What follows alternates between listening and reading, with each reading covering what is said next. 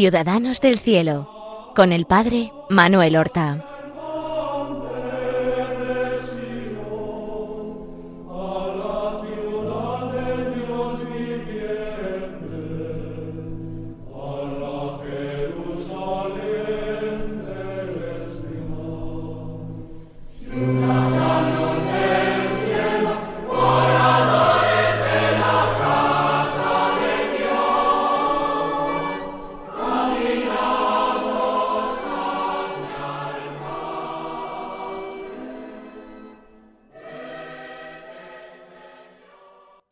Buenos días, queridos amigos y oyentes de Radio María. Bienvenidos a esta nueva emisión de nuestro programa Ciudadanos del Cielo. La anterior semana, en nuestro anterior programa, comenzamos a eh, glosar la vida y las virtudes de Santa Joaquina Bedruna. Esta mujer valiente, esta mujer fuerte. Esta mujer que contrajo matrimonio, que fue madre de siete hijos, de los cuales hijos, dos hijas se hicieron franciscanas y dos hijas cistercienses. Y un hijo varón entró también en el cister de la estricta observancia, es decir, en la trapa, aunque por su salud tuvo que dejar la vida religiosa y se casó y fue un seglar comprometido, un padre de familia ejemplar, un cristiano militante, que se carteó con su santa madre durante años. Y luego una de sus hijas contrajo matrimonio, Inés, y será también madre de seis hijos, de los cuales también algunos se hicieron religiosos, nietos de Santa Joaquina Bedruna. Por tanto, una familia santa, que se benefició de la extraordinaria educación que supo darle Joaquina a sus hijos. Hay una anécdota que relata muchos años más tarde, cuando su madre ya no vive, una de sus hijas, su hija Inés lo cuenta. Ella se entrega a sus hijos, les catequiza en casa para prepararlos a los sacramentos, les enseña a rezar y mm, su hija Inés eh, nos cuenta que siendo ella niña y sus hermanos también pequeños, cuando se levantaban, su madre los hacía estar unos momentos en silencio pensando en la pasión de nuestro Señor Jesucristo. Ella, la madre, Joaquina, hablaba de un momento de la pasión, de un misterio de la pasión, y les dejaba luego en silencio para que pensaran en él. Inés dice que, siendo ellos muy pequeñitos, al cabo de un rato, pues que a ellos les parecía ya suficiente tiempo, les decía, mamá, ya hemos pensado, ¿Y ahora qué tenemos que, pensar? y ya la madre, pues, continuaba con, con las faenas y las rutinas de la vida diaria. Pero fíjense, cada mañana, al levantarse, a niños muy pequeños, hablarles de un paso de la pasión e invitarlos a pensar en él, a guardar silencio, verdadera escuela de contemplación, de adoración. Esta fue la madre y la educadora. Pero ya avanzábamos que ella queda viuda siendo todavía muy joven, en el año 1816. Se habían casado en el año 1800, habían tenido 16 años de matrimonio. Y en el momento de quedar viuda tiene treinta y tres años.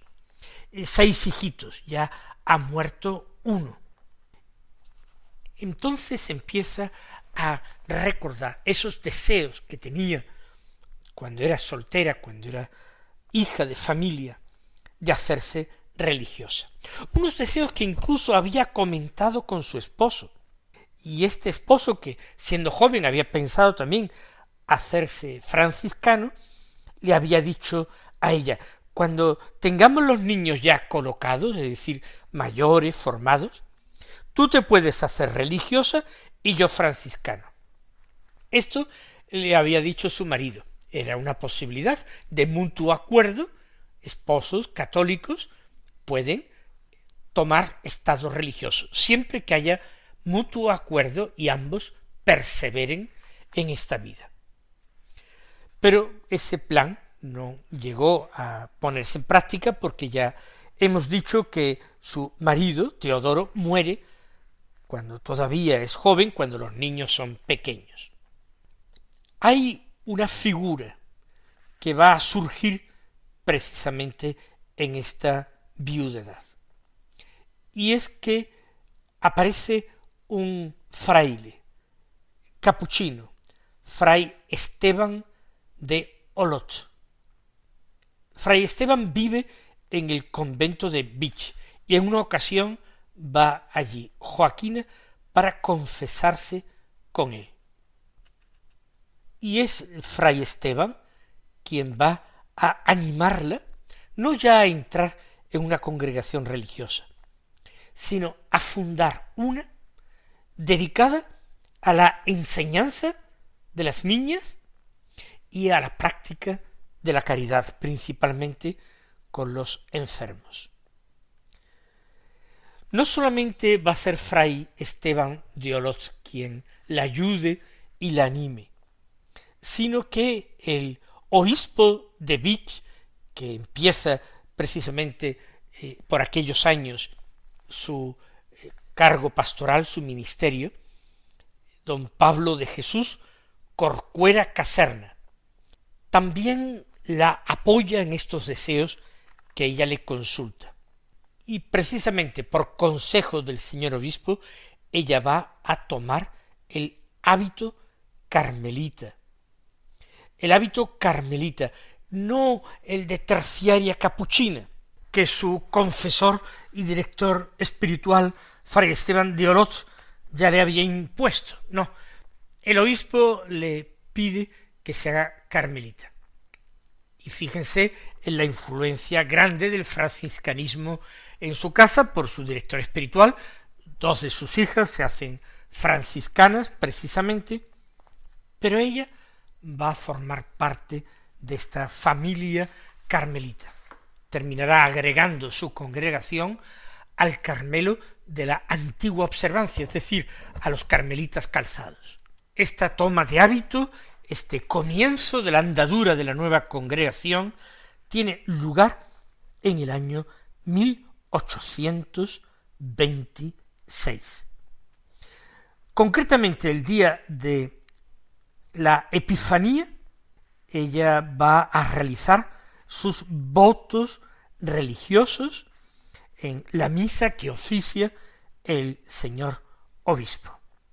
Es, por tanto, la fundación de las carmelitas de la enseñanza carmelitas de la caridad, que tienen el nombre de Hermanas de la Caridad de Nuestra Señora del Carmen. Entran nueve muchachas en primer lugar, inmediatamente después de ella, y empiezan vida comunitaria. Es un momento de, de dulce, de pronto van a venir las tribulaciones, las amarguras, las contradicciones. Muy pronto va a tener que beber el cáliz del Señor. De las nueve iniciales, cuatro se arrepienten y se vuelven atrás, la mitad. Pero llegan más, y así, siete meses después de haber empezado, llegan a trece. Y empiezan a educar y dar clases a niños, llegan a tener ya en los primeros momentos hasta cincuenta niños educándolos.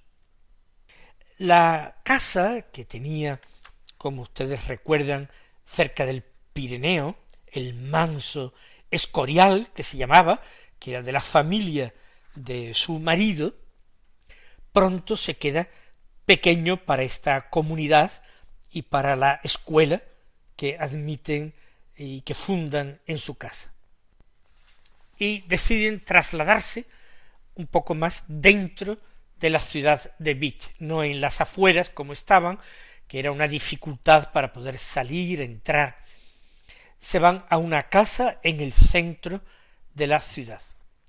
Y Joaquina se emplea como formadora de estas nuevas religiosas. Es como había educado a sus hijos, así ella hace con las jóvenes postulantes y novicias. Acude continuamente a la Santísima Virgen María. Ella se consideraba a sí mismo poca cosa, muy inútil, pero confía extraordinariamente en que la obra que lleva adelante es una obra del Señor y es una obra para dar gloria a la Virgen.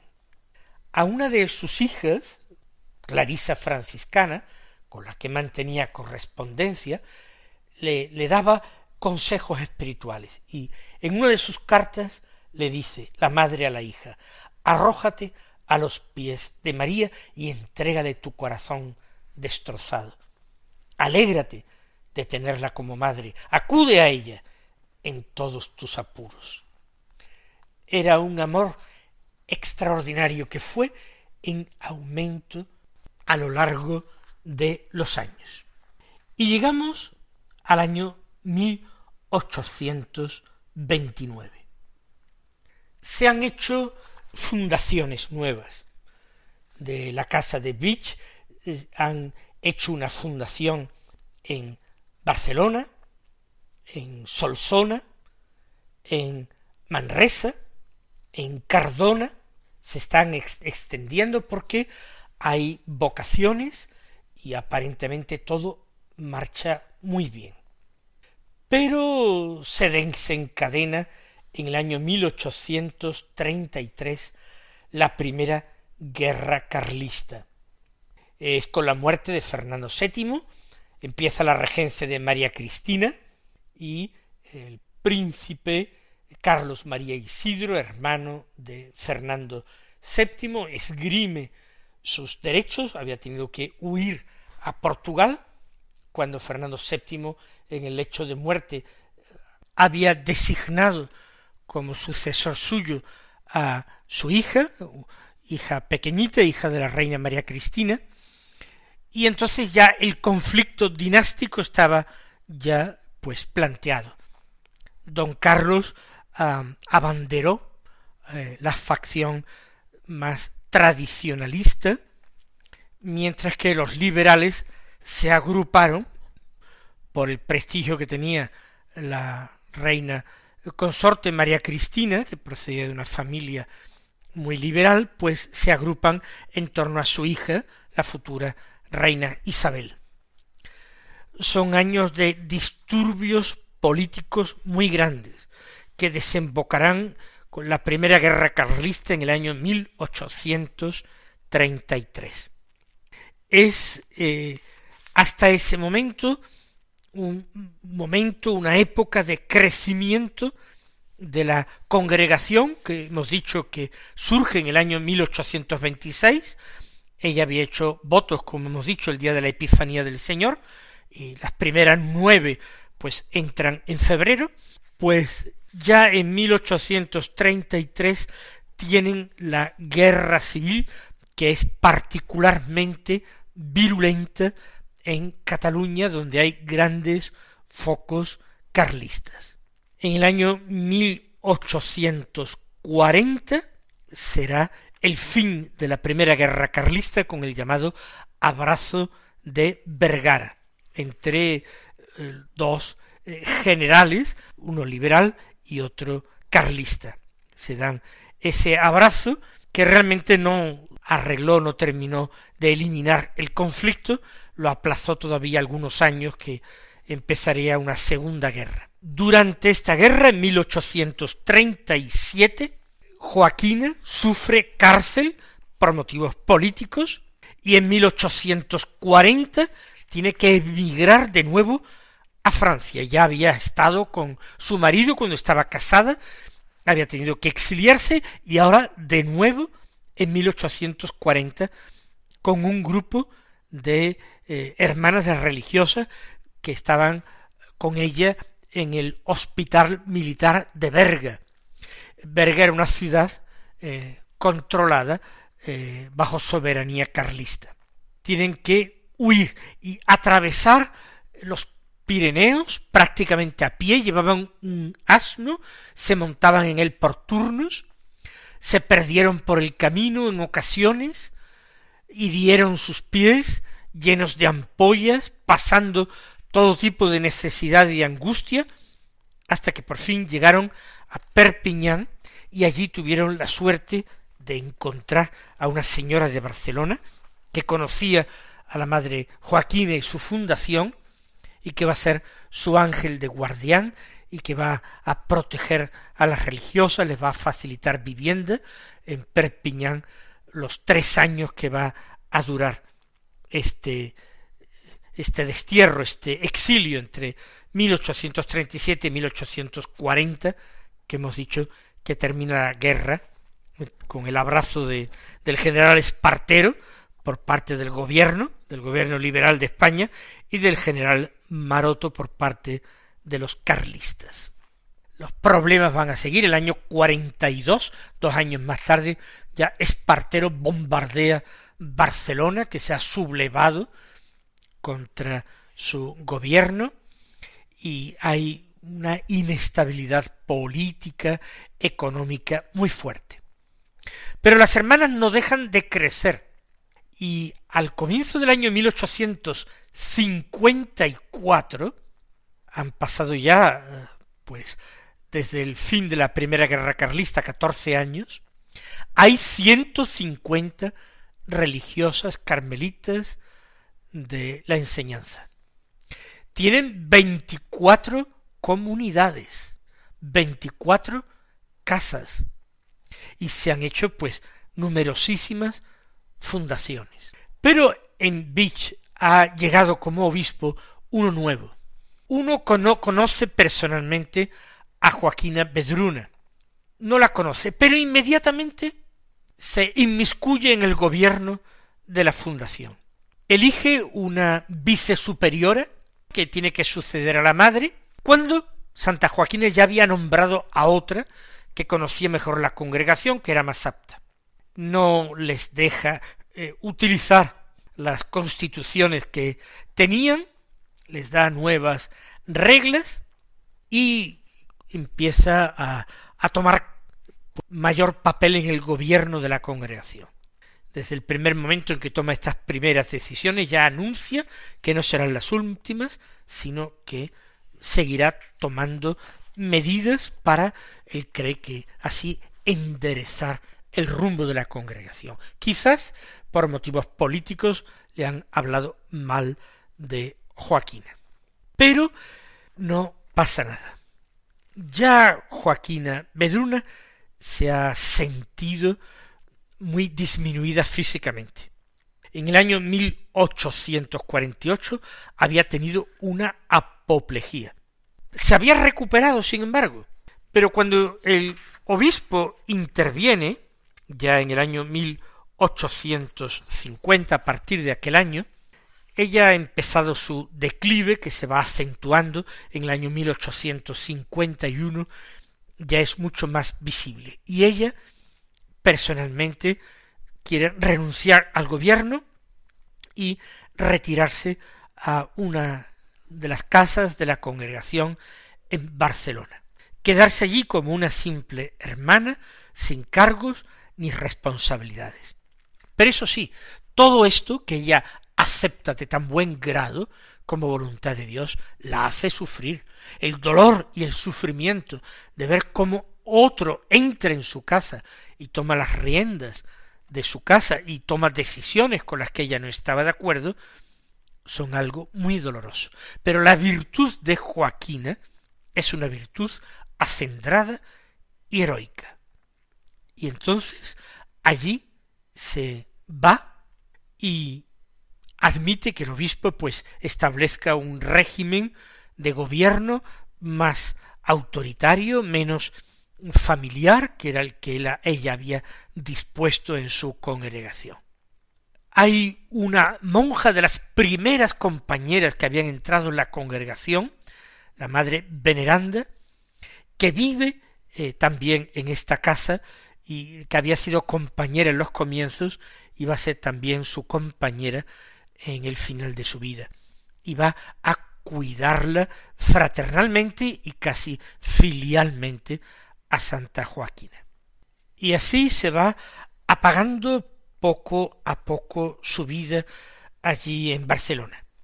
En el año 1854 se desata una epidemia de cólera en Barcelona. Ella se va a contagiar. Es el verano de 1854.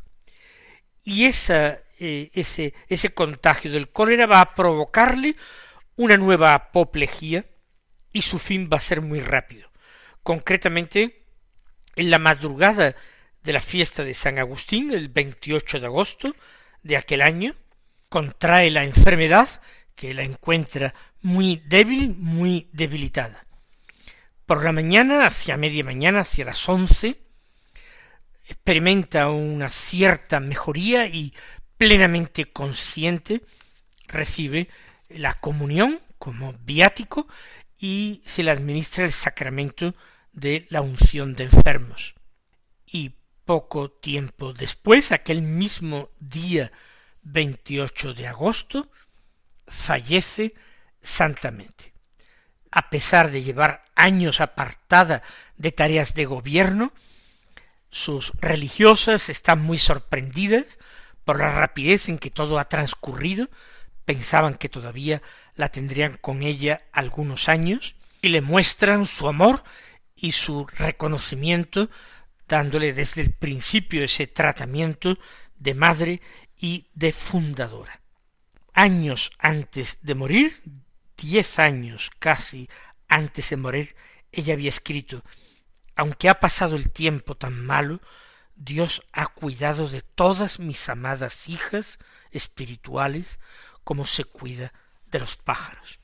Esa entrega suya a la providencia, ese deseo de trabajar por la gloria de Dios, por el bien del prójimo, en la práctica de la caridad y en la enseñanza de los niños, particularmente en la enseñanza religiosa de los niños. Quien les dirige estas palabras pasó los tres primeros años de su vida escolar como párvulo en uno de los colegios por ella fundados y por tanto contrajo con ella una deuda de gratitud que ahora quiere testimoniar. Mis queridos hermanos, que el Señor os colme con sus bendiciones, os conceda la gracia de imitar a Jesucristo con la ayuda de la vida de los santos. Y hasta la próxima semana.